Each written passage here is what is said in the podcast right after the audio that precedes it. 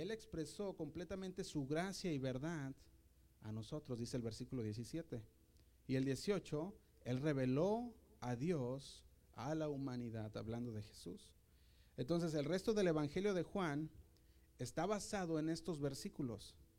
Cada vez se va a ir con más detalle y más detalle de que Jesús es Dios, Él existía desde la eternidad y aquel Dios que existía desde la eternidad se hizo carne y aquel Dios expresó su gracia y verdad a nosotros por medio de Jesucristo y aquel Dios se reveló a la humanidad por medio de Jesucristo. Pero todo lo que vamos a aprender comienza con las primeras palabras del versículo 14, donde dice, y aquel verbo fue hecho carne. El verso 14 lo podemos considerar nosotros como el más completo que habla de la encarnación de Jesús. Porque en unas pocas palabras nos dice, y aquel verbo, aquel verbo que era desde el principio, ahora se hizo carne. Así que en cualquier parte de la Biblia que tú vayas, este va a ser el versículo más completo que nos habla de la encarnación de Jesús. Ahora, ¿qué significa encarnación? Para poder entender por qué es importante la encarnación. Encarnación significa, significa algo completo. Eso es lo que está diciendo, fíjate. Encarnación es que la divinidad tomó forma humana, completamente humana. Que lo infinito ahora tomó forma finita. Significa que la eternidad entró dentro del tiempo. Significa que lo invisible ahora es visible. Que el Creador entró en su creación. Esos son los significados de la encarnación. Y por eso es importante para nosotros definir qué es la encarnación. Porque las primeras palabras del versículo 14 no se pueden tomar a la ligera porque de ahí vamos a ver que tiene bien mucha enseñanza. Yo cuando veía esos versículos, el versículo 14 solamente, decía, wow, Señor, tienes tanta enseñanza en este versículo, en este versículo 14.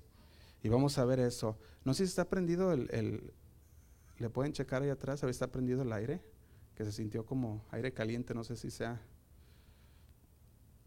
que esté prendido el, esa, okay. no sé si esté prendido el frío o el calentón aquí. Entonces dijimos el versículo 14 no lo podemos tomar a la ligera. Vamos a ver qué es lo que dice el versículo 14. Dice, y aquel verbo fue hecho carne. Fíjate, este versículo 14, esta es la tercera forma en la que Dios se revela a nosotros. Y vamos a ver cuál es la primera. La primera forma en que Dios se revela a nosotros está en Romanos 1.20. Lo invito a que vaya conmigo a Romanos 1.20 y veamos cómo es que Dios se revela a nosotros. Dice así, Romanos 1.20. Dice, porque las cosas invisibles de Él, su eterno poder y deidad, se hacen claramente visibles desde la creación del mundo. Desde la creación del mundo. Y luego dice, siendo entendidas por medio de las cosas hechas, de modo que no tienen excusa. Eso estamos viendo en Romanos 1, 20. ¿Verdad?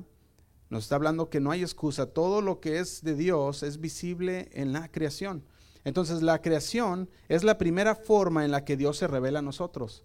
Nosotros podemos ver que Dios existe porque toda la creación existe. Si alguna vez has ido aquí al Yosemite y te has ido a, ver la grandeza de Dios y te pones ahí en el mirador y miras toda la grandeza de Dios, para donde quiera que mires, tú miras qué grande es Dios todo lo que Él ha hecho. Y si miras ahí los animalitos cuando andan caminando también y dices, qué grande es Dios que podemos ver su grandeza por medio de la naturaleza. Pero hay otra forma en la que Dios se revela a nosotros y en 2 de Timoteo 3:16 nos la revela. Esta es a través de la escritura. A través de la escritura. Dice 2 de Timoteo 3:16, dice así. Dice, toda la escritura es inspirada por Dios y útil para enseñar, para redarguir, para corregir y para instruir en justicia. Toda la escritura es inspirada por Dios, así que Dios se revela a nosotros también a través de la escritura.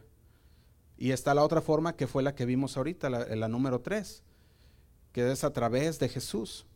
Hebreos 1.1, los voy a leer, Hebreos 1.1, dice así, Dios habiendo hablado muchas veces y de muchas maneras en otro tiempo a los padres por los profetas.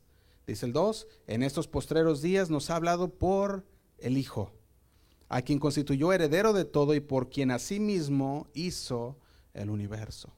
La otra manera en que Dios se revela a nosotros es a través de Jesús. A través de Jesús. Entonces, si hablamos de qué define a Jesús, podemos encontrar nuestra respuesta en estas primeras palabras del versículo 14. Y aquel verbo fue hecho carne. Fíjate, nosotros como cristianos podemos tener muchos desacuerdos en la palabra de Dios. Podemos tener desacuerdos en muchas cosas, ¿verdad? Por ejemplo, nosotros podemos tener desacuerdos sobre los dones espirituales, otros podemos tener desacuerdos sobre las profecías de los últimos tiempos, podemos tener desacuerdos del gobierno de la iglesia, pero hay una cosa que no podemos tener un desacuerdo como cristianos, y es en que Jesús se encarnó, en que Dios se encarnó en Jesús. Eso no podemos estar en desacuerdo. ¿Por qué? Porque es un fundamento. Y cuando estamos hablando de un fundamento, estamos hablando de algo que es la base del cristianismo. Entonces, el hecho de que Dios se hizo carne, que se encarnó, eso es un fundamento que no podemos estar en desacuerdo. No podemos, no podemos dejarlo así nada más, porque la encarnación, dijimos, es un fundamento básico del cristianismo. Fíjate, y es tan importante este fundamento que Primera de Juan 4.1 dice que si tú estás en contra de esto, eres un anticristo. Fíjate, dice en Primera de Juan 4.1, dice así, dice, amados, no creáis a todo espíritu, sino probad los espíritus si son de Dios. Y dice, porque muchos falsos profetas han salido por el mundo. Y dice el 2, en esto conoced al Espíritu de Dios. Todo espíritu que confiesa que Jesucristo, ¿qué dice? Ha venido en carne, es de Dios. Y dice el 3, y todo espíritu que no confiesa que Jesucristo ha venido en carne, no es de Dios. Dice, y este es el espíritu del anticristo, el cual vosotros habéis oído que viene y que ahora ya está en el mundo. Así que es tan importante la encarnación de Jesús que si no lo crees, tienes el espíritu del anticristo. Así de importante es este fundamento. Así que si no lo crees es un problema. Y quiero que veamos por qué es tan importante también. ¿Qué define a Jesús? Dijimos. Número uno, podemos ponerle Número uno, Jesús es la encarnación de Dios. Jesús es la encarnación de Dios. Dijimos que como creyentes, nosotros tenemos una fecha que celebramos, la encarnación de Jesús. ¿Cuál será? Dijimos, es la Navidad, ¿verdad? Nosotros durante la Navidad celebramos el hecho que Jesús nació. celebramos el hecho de la encarnación de Dios, el nacimiento de Jesús. Y es una celebración que Dios mismo, ¿verdad? Nosotros podemos, nosotros podemos decirlo así, es una celebración de que Dios mismo bajó de su gloria, bajó de toda su gloria en los cielos y visitó al hombre. Y vino al mundo en la persona de Jesucristo. Y vino y dio y estuvo con una vida santa, sin mancha, y también vino y murió en esa cruz romana por nuestros pecados. Entonces es tan importante conocer y celebrar que Jesús se encarnó Ahora, no estamos diciendo que, que cuando celebramos la Navidad lo celebramos porque, por el día, el día 25 o por la fecha, ¿verdad? Porque sabemos que nadie sabe el día, la fecha en la que Jesús nació, en ese día que Jesús nació, pero sabemos que Él nació. Y si, no, y si tenemos la oportunidad de celebrarlo, eso es decir al mundo que Jesús, Dios, se encarnó. Y si no lo hacemos, entonces estamos negando la encarnación. Porque a lo mejor tú dices, no lo haces en el día, está bien, ¿qué día lo haces? ¿En qué día tú celebras que Jesús se encarnó? Es una celebración diaria para los cristianos. Una celebración cada día de decir, el Señor vino y murió en la cruz por mí. Fíjate, el 14 dice, y aquel verbo fue hecho carne. No significa que dejó de ser Dios, sino que, ¿qué es lo que significa? Está hablando de que Jesús era 100% Dios y 100% hombre. ¿Verdad? A muchos les cuesta trabajo entender esto. Y es entendible, ¿verdad? Que les cuesta trabajo entender cómo es que Jesús era 100% Dios y 100% hombre. Pero lo malo es que muchos, al no entenderlo, lo rechazan. Y fíjate lo que ha pasado. Hubo durante el primer siglo, cuando buscaba dentro de la historia de los cristianos, en el primer siglo hubo un movimiento llamado el docetismo. ¿Qué era este movimiento docetismo? Era una herejía cristiana que se había desarrollado durante los primeros siglos del cristianismo, pero fíjate lo que hacían. Ellos creían que el cuerpo humano se caracterizaba por, por el pecado. Y decían, entonces como el cuerpo humano se caracteriza por el pecado, es malo. Y toda la, todo lo que es, ah, ellos, ellos decían de esta manera, todo lo que es materia es malo. Y lo que es espíritu es bueno. Entonces decían, no puedo creer que Jesús haya hecho carne. ¿Por qué? Porque decían, porque la materia es mala y el espíritu es bueno. Entonces decían, esto es lo que ellos decían. Decían, entonces Jesús, por lo tanto, no fue hecho carne, sino que era un espíritu que anduvo dentro de los hombres. ellos decían, como diciendo un fantasma dentro de, que, estaba ah, dentro de los discípulos. Eso es lo que ellos creían. Negaban la encarnación de Jesús como Dios. Negaban la encarnación de Dios como Jesús, más bien dicho, mejor dicho. Entonces hay muchos que siguen negando todavía esa encarnación. Todavía lo siguen negando. Fíjate, el docetismo dijimos que decía que la materia es mala y el espíritu es bueno, ¿verdad? Y hoy lo que se enseña dentro de los testigos de Jehová viene siendo lo mismo. Jesús no es deidad. Jesús no fue humano. Ellos dicen, o sea, Dios no fue humano en Jesús, sino que ellos piensan que Dios era un espíritu que descendió durante el bautismo a Jesús, como que si lo hubiera poseído y al momento de la crucifixión lo hubiera dejado. Eso es lo que, eso es lo que piensa. Entonces, el movimiento de los docetismos doceitismo, perdón, es clásicamente o, igualmente a lo, que se está, a lo que se está practicando con los testigos de Jehová. Y por eso es importante que nosotros entendamos que cuando hablamos de que Jesús es, es Dios, que Dios encarnó en, en Jesús, ¿verdad? Estamos diciendo que Jesús es Dios. Eso es lo que estamos diciendo, no como ellos piensan que Jesús fue un solo, un, solamente un profeta o un gran maestro, ¿verdad? Y que Dios tomó ese cuerpo solamente para usarlo. Y eso es lo que ellos, eh, lo que ellos enseñan. Entonces, Mateo 12, 22, vemos que los fariseos también pensaban lo mismo. Fíjate lo que dice aquí, Mateo 12, 22. Dice, se los leo yo, dice, entonces fue traído a él, a Jesús, un endemoniado. Ese endemoniado, ¿cómo estaba? Dice, ciego y mudo Dice, y le sanó de tal manera que el ciego y mudo veía y, hablaba. Fíjate, dice el 23, y toda la gente estaba atónita. Dice, y decía, ¿será este aquel hijo de David? O sea, ellos entendían, ¿será este el hijo de Dios? Pero fíjate el 24, dice, más los fariseos al oírlo decían, este no echa fuera los demonios, ah, este no echa fuera los demonios, sino por Belzebú Dice, y príncipe de los demonios. Y dice el 25, sabiendo Jesús los pensamientos de ellos, les dijo, todo reino dividido contra sí mismo es asolado. Y toda ciudad o casa dividida contra sí misma no permanecerá. Y dice el 26, y si Satanás echa fuera a Satanás, contra sí mismo está dividido, ¿cómo pues permanecerá su reino? Fíjate que los, los fariseos tenían los mismos pensamientos del docetismo, tenían los mismos pensamientos que hoy se da a conocer por los testigos de Jehová. Jesús es, no, no es Dios. Y cuando vieron echar un demonio decían, pues este está endemoniado también. Tenían el mismo pensamiento, así como el docetismo creía que Dios, eh, el Espíritu de Dios descansaba en Jesús, pero que él no era Dios, que no era parte de la deidad. Y este es el concepto que se convirtió después en lo que se le llama el arianismo, lo puedes investigar, arianismo, es lo que se convirtió después el docetismo, después esta herejía influyente que negaba la divinidad de Cristo, que se originó con el sacerdote alejandrino en los años 250.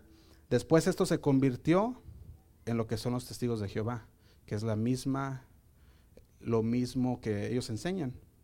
Por eso es importante la teología, por eso es importante conocer el trasfondo de lo que, de lo que estamos viendo y, Juan nos lo está revelando también. Jesús, el verbo, fue hecho carne. El verbo fue hecho carne. Fíjate, es lo que dice eh, Juan. Y dice, y esta es la razón por la cual dijimos que estas palabras son importantes, porque luego dice también, si tú vas a 1 Corintios 15, 13, puedes ver lo que empieza Pablo a decirnos, si nosotros negamos que Él se hizo carne, si negamos la encarnación de Jesús, a la encarnación de Dios en Jesús, fíjate lo que dice el apóstol Pablo, 1 Corintios 15, 13, dice así, dice, porque si no hay resurrección de muertos, tampoco Cristo resucitó. Y si Cristo no resucitó, vana es entonces nuestra predicación y vana es también vuestra fe. Y les dice el 15, y somos hallados falsos testigos de Dios, porque hemos testificado de Dios que Él resucitó a Cristo, el cual no resucitó, si en verdad los muertos no resucitan. Y dice el 16, porque si los muertos no resucitan, tampoco Cristo resucitó. Y si Cristo no resucitó, vuestra fe es vana, aún estáis en vuestros pecados. Y dice el 18, entonces también los que durmieron en Cristo perecieron. Y dice el 19, si en esta vida solamente esperamos en Cristo, somos los más dignos de conmiseración de todos los hombres. Y dice el 20, mas ahora Cristo ha resucitado de los muertos, primicias de los que durmieron, es hecho. Y dice el 21, porque por cuanto la muerte entró por un hombre, también por un hombre la resurrección de los muertos. Porque así como en Adán todos mueren, también en Cristo todos serán vivificados. Fíjate, el apóstol Pablo se estaba encontrando con aquellos que creían que los muertos, dice, los muertos no resucitan. Y dice, y Jesús por lo tanto no resucitó. Y esta es una de las, este es uno de los argumentos en los cuales se basan muchas veces aquellas personas que no creen en Dios, llamadas ateas. Se basan y dicen, es que los muertos no resucitan. Pero recordemos que Jesús no era una persona, nada más sino que era Dios también. Más aparte, Él era Dios encarnado en Jesús, sin pecado. Por lo tanto, la muerte no tenía, no podía prevalecer, porque Él es, el, es la fuente de vida, y eso ya lo estuvimos viendo anteriormente en los, en los pasados mensajes. Entonces, si aquel verbo no fue hecho carne, no podemos ser salvos, porque Él es Dios quien vino para dar su vida por nosotros. Porque él, si nosotros decimos que Jesús si aquel verbo no se encarnó, le estamos quitando importancia a los fundamentos básicos de la salvación. Por eso es importante este versículo 14, porque todo el Evangelio es fundamento en la encarnación. Todo se fundamenta en la, en la encarnación, en que Dios, el verbo, se hizo carne. Y es un fundamento del cristiano. Fíjate, Juan 1.14, volvemos, dice, y aquel verbo fue hecho carne y luego agrega, y habitó entre nosotros. Y aquí es importante parar un poquito y ver qué significa habitó. Fíjate, habitar está hablando de que hubo una morada temporal. Ahí puso su tabernáculo o su campamento. Habitar está hablando de que si tú habitas ahí, no es, no es tu casa, estás habitando ahí, pero es, es, un, es un, lugar temporal. Y está diciendo, habitó entre nosotros de, forma temporal. Y luego dice, y vimos su gloria. Pero luego, luego vamos a ver Ah, que, esta área que nos está hablando aquí, podemos desmenuzarla y empezar a hacer todo un mensaje con, este, con solamente este versículo. Pero Juan le está escribiendo esta carta a los judíos. Está, está, escribiendo esta carta de Juan a los judíos, ¿verdad? Y ellos conocían que el verbo desde el principio eh, era, era lo que significaba para decir la palabra Dios. Ellos decían, ellos conectaban el verbo con Dios. Entonces, para los judíos en este momento, al escuchar a Juan hablar de esta manera, ellos, la cabeza de los judíos estaba por explotar de tanta información en la cual ellos podían entender y decir, el verbo, aquel, aquel que estaba desde el principio de los tiempos, se encarnó y habitó entre nosotros, y no nomás eso, sino que vimos su gloria, para ellos ya era algo muy fuerte, ¿verdad? Y eso ya lo vimos nosotros en la primera semana del Evangelio de Juan. Vimos que los judíos veían al verbo y ya conocían quién era. Ellos ya sabían quién era el verbo, decían el anciano de la creación, ellos decían la expresión del poder y la sabiduría divina. Eso es el verbo, la fuente del amor de Dios y escritura. Porque todo el Antiguo Testamento, el verbo hablaba con ellos, con los profetas. Fíjate, Juan le está diciendo a los judíos, ustedes que conocen el verbo, aquel verbo se hizo carne. Y si vamos a Éxodo, Éxodo 31, 11, podemos ver que desde el Antiguo Testamento vemos la morada, el verbo de Dios hablando, la palabra de Dios hablando, el verbo que moraba temporalmente en esa habitación, la cual se llamaba el tabernáculo. Vemos cómo habitaba también ahí y vemos que su gloria llenaba el lugar. Fíjate en Éxodo 33, 11, yo se los leo, lo pueden anotar si gustan, dice así. Dice, y hablaba Jehová a Moisés cara a cara, como habla cualquiera a su compañero. Fíjate cómo hablaba Moisés cara a cara, como habla cualquier, cualquiera a su compañero. Aquí vemos el verbo hablando. Es Éxodo 33, 11, es donde estamos. Y Jehová, dice, hablaba Jehová Moisés cara a cara, como hablaba cualquiera a su compañero.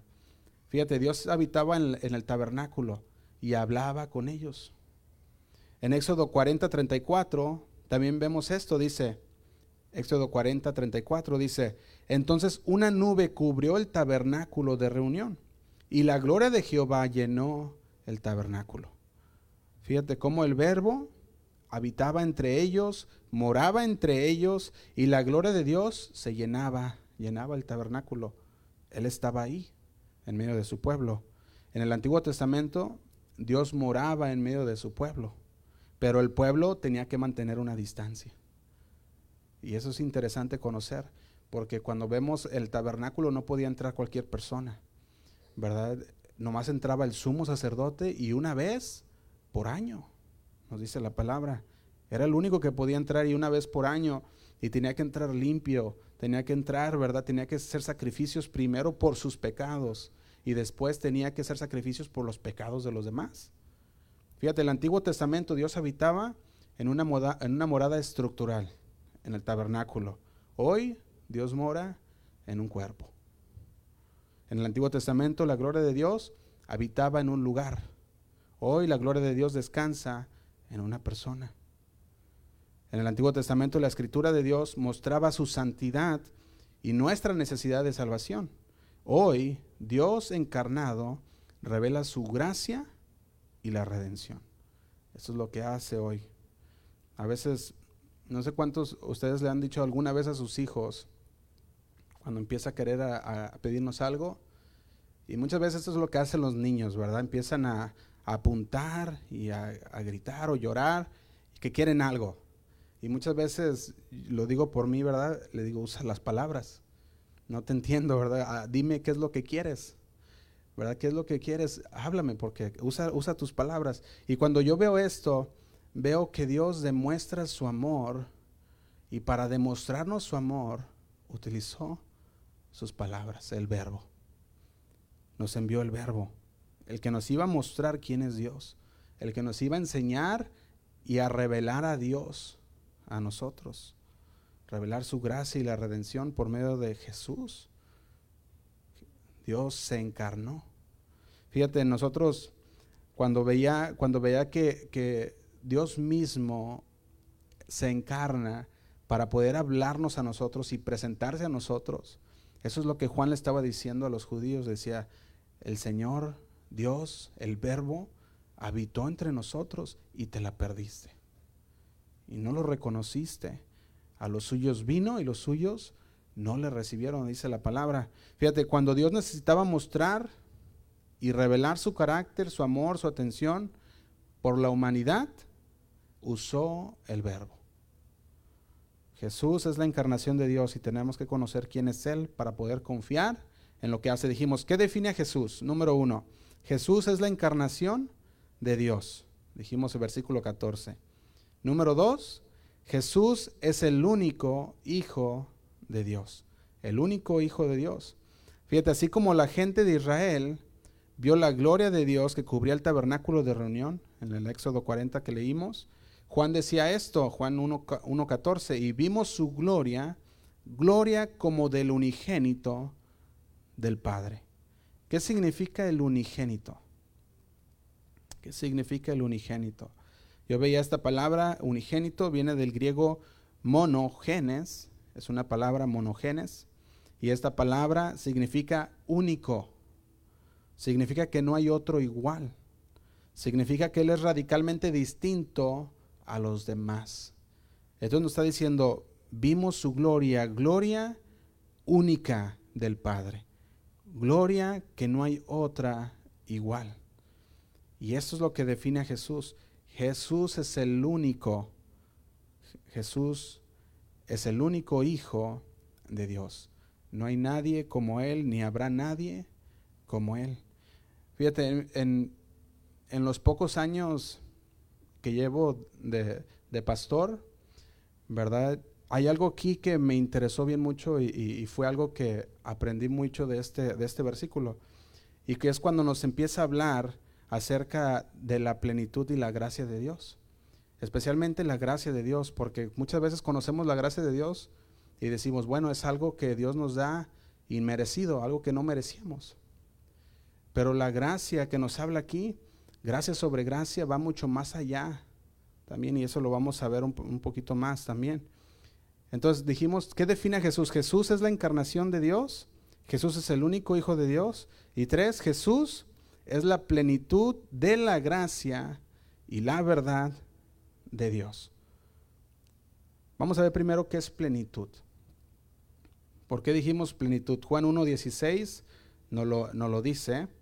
Dice, porque de su plenitud tomamos, ¿quiénes? Todos. Ahí tomamos tú, y yo de su plenitud.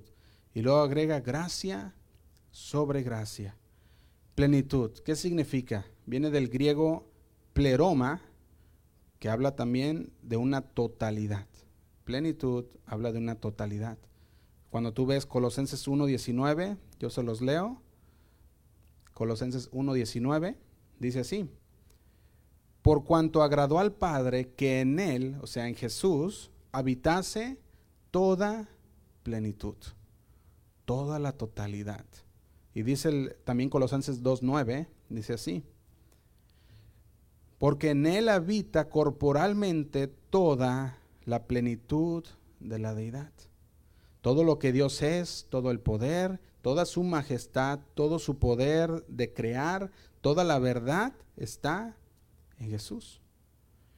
Fíjate, y al pasar de los años, la gente ha comenzado a tener sus dudas sobre eso también. Y dicen, no puedes encajonar a Dios así. Y en el momento dicen en que pones a Dios en una caja, Él hace pedazos saliendo de ahí. ¿Verdad? Pero podemos ver que esto ha llevado a muchos creyentes en creer que Cristo solo está representando a Dios, pero que no es Dios. Y es lo que decíamos al principio, ¿verdad? No pueden entender cómo toda la deidad también está en él. No pueden entender cómo puede comprimirse Dios en un hombre. Eso no es lo que pueden comprender también. Y dan ciertos poderes a Dios y ciertos poderes a Jesús. Le dan cierta gracia a Dios y cierta gracia a Jesús. Y no pueden llegar a entender que Jesús es Dios. Y nos lo dice, nos lo dice aquí en el versículo 16. Porque de su plenitud tomamos todos gracia sobre gracia. Jesús es, tiene la plenitud, Él es Dios y de Él tomamos todos. Fíjate, gracia como gracia sobre gracia. Aquí gracia es mejor conocida como el favor de Dios inmerecido para con nosotros. Y esa es la idea de la que la bendición de Dios en nuestras vidas no es el resultado de lo que tú y yo hacemos la bendición, la bendición de Dios en nuestras vidas es por la gracia de Dios. Muchas veces tendemos a pensar que la bendición de Dios en nuestras vidas es por lo que nosotros hacemos. Y no es así, es por la gracia de Dios, porque Dios así le plació. Le plació bendecirte. ¿Verdad? El favor inmerecido en el que Dios hace nosotros, el favor inmerecido es lo que Dios hace nosotros y por nosotros, ¿verdad? Eso es lo que es la gracia de Dios. Algo que nunca nosotros pudiéramos haber hecho por nuestra propia cuenta. Entonces, para entender bien qué es la gracia, fíjate, Efesios 2, 8, 9 nos dice así. Efesios 2, 8 y 9 lo entendemos como lo que Dios hizo por nosotros. Dice, porque por gracia sois salvos por medio de la fe. Y esto no es de vosotros, pues es un don de Dios Entonces nosotros entendemos que la gracia es salvación, ¿verdad? Y entendemos, bueno, es que es por gracia, la gracia es para salvación. Y entendemos eso. Pero eso es lo que les decía yo hace un momento. La gracia va mucho más allá de solamente la salvación. Y cuando empezamos a entender esto, nos abre, nos, abre nuestro entendimiento sobre qué es lo que Juan decía de gracia sobre gracia. Y vamos a ver esto, porque hay más. Fíjate, la gracia dijimos que aquí en Efesios nos habla para salvación, pero también está otra gracia que es para fortaleza. Fíjate, vamos a 2 de Corintios 12, 12 9. 2 de Corintios 12, 9.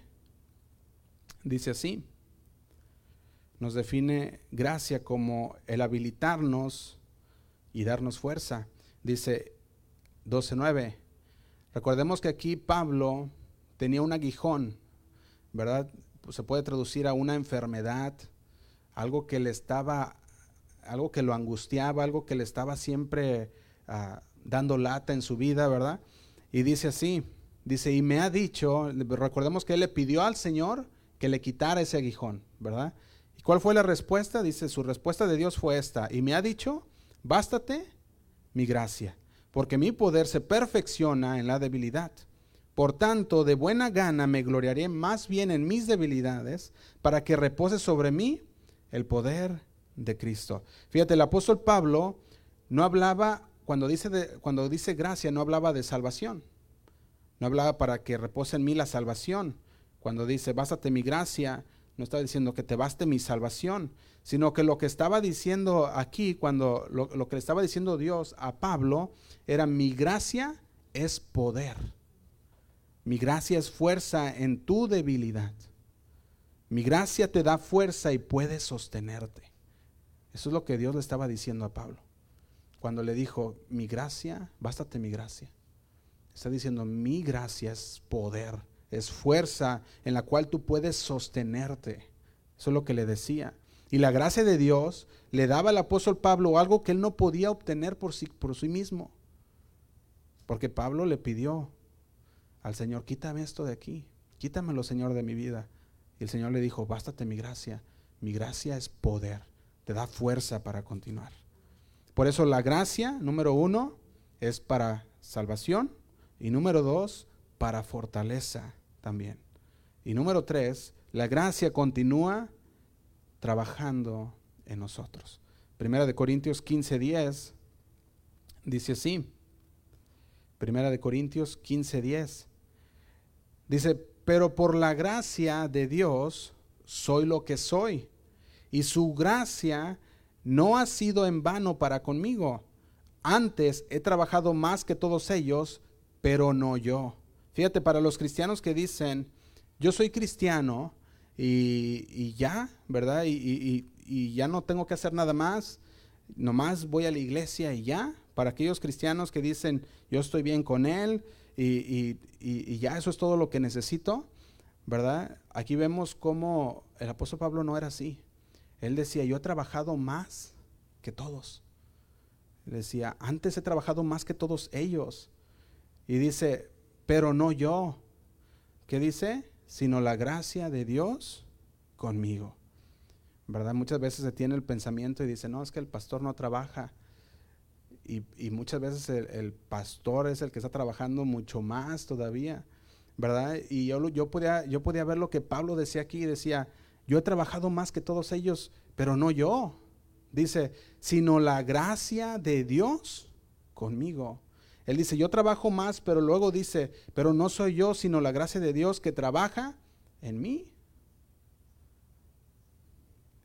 Esa es la gracia de Dios la obra de Dios trabajando en tu vida. ¿Cuántos pueden decir que la obra de Dios sigue trabajando en sus vidas? Esa es la gracia de Dios trabajando en tu vida. La gracia para salvación la obtuviste porque el Señor te la regaló. Tuviste la salvación por gracia, no por cualquier cosa que hayas hecho. Obtuviste fortaleza en Dios para pasar aquellos momentos difíciles. ¿Cuántos han pasado por momentos difíciles? Hemos pasado por momentos difíciles y el Señor nos dice, bástate mi gracia. Mi gracia es la que te va a dar poder, es la que te va a dar fuerzas para continuar y para salir de esa situación. Y la gracia continúa trabajando en nosotros. Salimos de esa situación y la gracia de Dios nos lleva al siguiente nivel. La gracia número cuatro, la gracia también está en tiempos de necesidad. Hebreos 4:16. Hebreos 4:16. Dice así. Acerquémonos pues confiadamente al trono de la gracia para alcanzar misericordia y hallar gracia para el oportuno socorro. En otras palabras, cuando estás herido, en otras palabras, cuando estás en necesidad, ¿verdad? Dice ahí, cuando estás atrapado, Él dice, ven, ven al trono de la gracia. Y la gracia te dará lo que necesitas en ese momento. ¿Cuántos hemos estado en necesidad? Hemos tenido momentos de necesidad, momentos en los cuales nosotros pensamos, no sé si la vaya a salir, no sé si vaya a poder continuar. Y el Señor viene y con su gracia nos da lo que necesitamos. Y en ese momento la gracia de Dios fue concedida y tenemos lo suficiente para suplir nuestras necesidades. Eso es lo que está hablando aquí. Dice, corramos al trono de gracia para nuestro oportuno socorro. Nos está hablando, la gracia te dará lo que necesitas en el momento necesario. Segunda de Corintios 8, 7. Dice así, por tanto, como en todo abundáis, en fe, en palabra, en ciencia, en toda solicitud y en vuestro amor para con, para con nosotros, dice también, dice abundad también en esta gracia. Fíjate, la gracia de Dios no solamente fue diseñada para trabajar en nosotros, sino que también fue diseñada para expresarse a través de nosotros. ¿Qué estoy hablando? Nos dice que abunda también la gracia, que abunde también la gracia en nosotros, en nuestras vidas. Cuando la gente sea buena o sea mala, debes mostrar gracia. Cuando la gente sea buena contigo o sea mala contigo, debes demostrar gracia. Algunas veces será fácil, otras veces va a ser bien difícil mostrar gracia.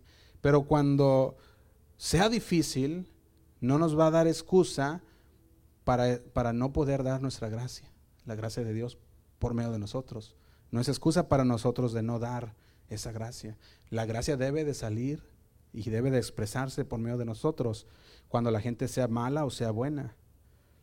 Por eso nosotros tenemos que cuidarnos y guardarnos de que la gracia de Dios se exprese por nuestra vida. Fíjate, yo puedo dice el Señor, yo puedo hacer en ti o yo puedo hacer contigo y por ti lo que tú no puedes hacer por ti mismo. Eso es lo que dice el Señor cuando nos habla de la gracia de Dios.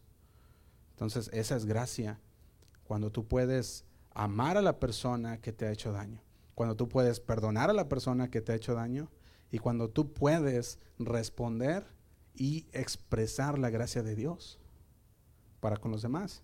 Fíjate lo que dice Juan, Juan 1.16. Dice, porque de su plenitud tomamos todos. Y luego agrega, y gracia sobre gracia. Fíjate, aquí gracia sobre gracia no es solamente la salvación sobre la salvación. Está hablando de que hay diferentes tipos de gracia. A lo mejor no ocupas la gracia de salvación porque Dios ya te la dio, pero ocupas la otra gracia. ¿Cuál gracia? La de fortaleza, a lo mejor ocupas la gracia de una necesidad suplida. A lo mejor ocupas la otra gracia de Dios en tu vida que te hace mostrar la gracia hacia los demás de Dios. Cada situación requiere diferentes tipos de gracia. Unos van a necesitar una gracia, otros otra, pero dice que de Él tomamos todos, de Él. ¿Y qué tomamos? Gracia sobre gracia. ¿Qué tipo de gracia necesitas? El Señor no la da. Amén. Y aquí está el error también. Cuando le pedimos a Dios la gracia que hizo antes con nosotros. Fíjate, Pablo le decía al Señor, Señor, quítame este aguijón, quítame este de mi cuerpo, me está molestando, Señor, quítalo. ¿Y qué dijo el Señor? Básate mi gracia. Muchas veces queremos que el Señor actúe de la misma manera que actuó antes. Señor, aquí me diste lo que necesitaba. Señor, haz lo mismo que tú hiciste aquí. Y el Señor dice, no, tú ya pasaste ese nivel. Ahora tú ocupas otro tipo de gracia. Una gracia de confianza en mí. De confiar en que yo voy a suplir. De confiar, a lo mejor, a lo mejor tú dices, aquí el Señor tenía esta necesidad y el Señor la suplió y quieres que el Señor lo supla de la misma manera y el Señor dice, no, así no trabajo. Ahora estás en otro nivel de gracia. A lo mejor decimos, Señor, quita a esa persona que, que me está molestando. Y el Señor dice, no, tienes que mostrar mi gracia sobre aquella persona. Por eso, gracia sobre gracia, la palabra sobre viene del griego anti, que significa en lugar de. Gracia en lugar de gracia. Está hablando este tipo de gracia en lugar de aquel. ¿Cuál tipo de gracia está requiriendo de Dios? Está hablando de un contraste. Él dice, no necesitas esta gracia, Josué. Necesitas esta gracia. Eso es lo que está diciendo el Señor. Esta es la que tú necesitas y esta es la que yo quiero que tú pases. Fíjate, cuando venga el siguiente problema, cuando venga la siguiente situación, Él tiene la siguiente gracia esperándote. Eso es lo que tiene el Señor. Para que tú pases en esa gracia. Y así cuando caminamos con Cristo, Él nos da, de Él podemos tomar gracia sobre gracia. Eso es lo que obtenemos. Si las cosas se ponen feas, Dios te da de su gracia. Y justo a tiempo puedes ver su gracia sobre gracia. No importa en qué nivel estás con Dios, en cada esquina te vas a encontrar con gracia sobre gracia. Una gracia fresca de Dios. Entonces, ¿qué define a Jesús? Dijimos que dijimos Jesús es la encarnación de Dios. Vamos a hacer un pequeño resumen de determinar. Jesús es la encarnación de Dios. Jesús es el único hijo de Dios. Y tres, Jesús es la plenitud de la gracia y la verdad de Dios. Ya no voy a tener tiempo para meterme en la verdad de Dios porque está más largo, pero vamos a, fíjate, tenemos que conocer quién es Él, dijimos, para poder confiar en lo que Él hace. El Señor nos va a ir mostrando por medio de los estudios que llevamos, por medio de la palabra de Dios, nos va a ir mostrando muchas cosas que nos van a dejar, como, como les decía yo, cuando estudiaba la gracia de Dios, decía, wow, si había estudiado la gracia, no de esta manera. Cuando empezaba el Señor me guiaba por lo que era la gracia, yo decía, siempre pues escuchamos gracia sobre gracia, pero cuando nos metemos más a fondo, el Señor empieza a revelar su palabra y empieza a decirnos, esta es la gracia que yo quiero que tú tengas. Fíjate, dijimos que tenemos que conocer quién es Él para poder confiar en lo que Él hace. En Juan 6, si tú vas a Juan 6, que después vamos a leerlo también porque es parte del Evangelio de Juan, Juan 6, 54, vemos que Jesús le hablaba unas cosas a sus seguidores, a sus discípulos. ¿Verdad? Estaba en ese en esa sinagoga, en aquel templo en Campernaún, y dice sí, dice que él decía esto, 654, el que come mi carne y bebe mi sangre, tiene vida eterna, y yo le resucitaré en el día postrero. Y dice el 55, porque mi carne es verdadera comida, y mi sangre es verdadera bebida. Y dice el 56, el que come mi carne y bebe mi sangre en mí, permanece, y yo en él. Y dice el 57, dice, como me envió el Padre viviente y yo vivo por el Padre, asimismo el que come, él también vivirá por mí. Fíjate, estas palabras son las que hablaba el Señor Jesús dentro de la sinagoga. Pero fíjate lo que ocasionó en el versículo 60. Dice así, al oírlas, muchos de sus discípulos dijeron, dura es esta palabra, ¿quién la puede oír? Y dice el 61, y sabiendo Jesús en sí mismo que sus discípulos murmuraban de esto, les dijo, ¿esto os ofende? Y dice el 66, desde entonces muchos de sus discípulos volvieron atrás. Y dice, y ya no andaban con él. Y dice el 67, dijo entonces Jesús a los doce, ¿queréis acaso iros también vosotros? Y 68, le respondió Simón Pedro, Señor, ¿a quién iremos? tú tienes palabras de vida eterna. Fíjate, yo veía esto en estos versículos. Pedro sabía quién era Jesús. Pedro sabía que Jesús era la luz, que Jesús era el Hijo de Dios. Nosotros tenemos también que conocer quién es Él para poder confiar en lo que Él dice, para poder confiar en lo que Él nos habla. Porque sabemos que Él no hablaba de comer su carne física, ni hablaba de, comer, de tomar su sangre física. De eso no hablaba Jesús. Pero ¿sabes qué pasa cuando tú no conoces a Jesús? Cuando tú no conoces de su palabra, estás esperando escuchar algo que no se sienta bien para decir, no, ¿sabes qué? Me voy. Eso está raro. Y eso es lo que hicieron los discípulos. Ellos, ellos, ellos vieron y dijeron, ¿cómo que come su, carne cómo que como bebo su sangre? no, no, no. Y dice que se fueron. Pero ¿sabes qué Pedro qué hizo? Pedro dice que él conocía. Por medio del Espíritu Santo se le había revelado quién era Jesús. Y él dijo, no, ¿cómo me voy a ir? Si tú eres luz, si tú eres la vida. Eso es lo que decía, ¿quién iremos? Solamente tú tienes palabras de vida eterna. Y por eso es necesario que conozcamos quién es Jesús, para que no nos hagamos como lo hicieron estos discípulos, que al escuchar algo que no entendieron, no, mejor no. Empezar a entender qué es lo que habla Señor en su palabra. Fíjate, Jesús nos va a poner en situaciones tras situaciones donde nos va a hacer, nos va a preguntar, nos va a decir, ¿confías en mí o no? ¿Confías en mí o no? Sabes que yo derramo gracia sobre gracia, sabes que en mí abunda la gracia sobre gracia y que de mí puedes tomar, que puedes venir a mí abiertamente y que puedes hablar conmigo abiertamente. Él lo revela por su palabra. Podemos venir confiadamente, dice la Biblia, hacia trono de gracia para encontrar oportuno socorro. Y muchas veces la gente le va a decir, no, porque no te conozco y no puedo confiar en ti. Pero si eres como Pedro, le dirás, Señor, ¿a quién iremos? Solamente tú tienes palabras de vida eterna. Amén. Vamos a terminar aquí. Vamos a hacer una oración. Señor, te damos gracias por tu palabra, Señor. Queremos conocerte cada día más y más, Señor. Conocerte de tal manera, Señor, que tu palabra nos habla, para que nosotros, Señor, podamos decir que tú eres. Solamente en ti está la palabra, Señor, de vida eterna. Solamente en ti encontramos, Señor, nuestra fortaleza. Solamente en ti encontramos nuestro oportuno socorro para los tiempos de necesidad, de angustia, Señor.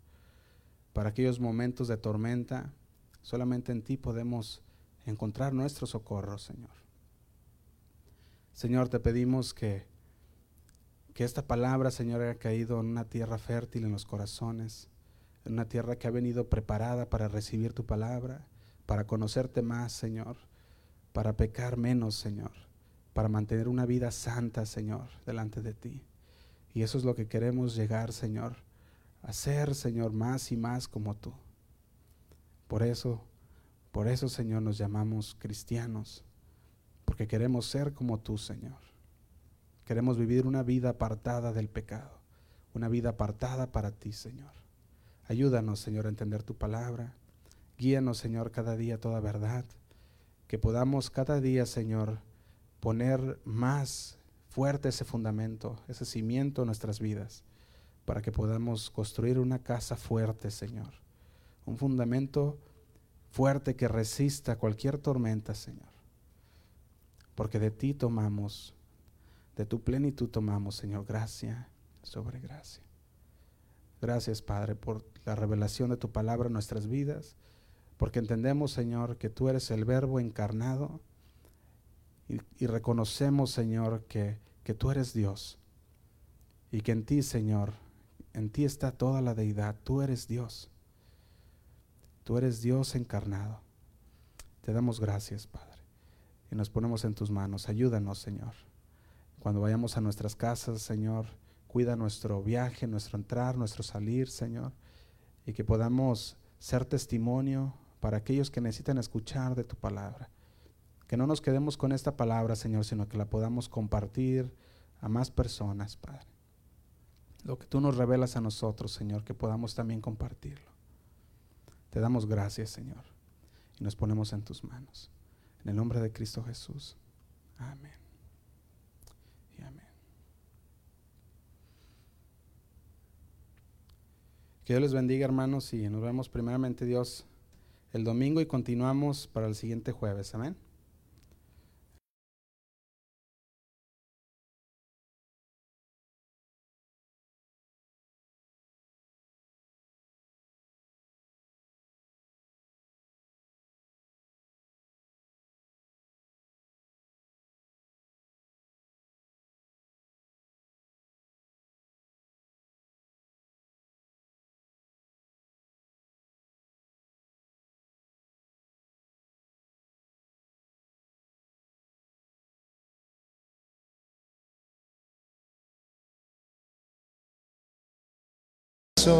Y gracia sobre gracia me das. Has aumentado, oh Señor, tus maravillas sobre mí y gracia sobre gracia me das. Si en el desierto estoy, a mi corazón gracia sobre gracia me das. Tus bondades infinitas son, no las puedo contar. Tiempo suficiente para hablar de todo lo que has hecho tú, Jesús.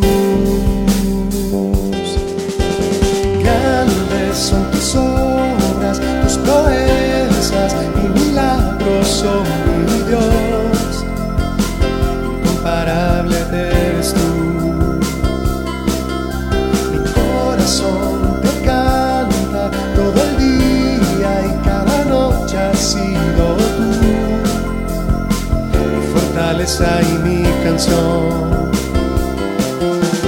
Grandes son tus obras, tus proezas y milagros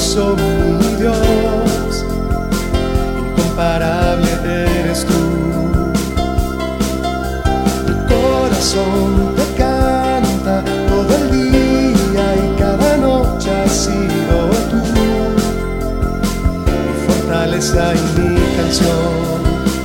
Mi fortaleza y mi canción. Mi fortaleza y mi canción.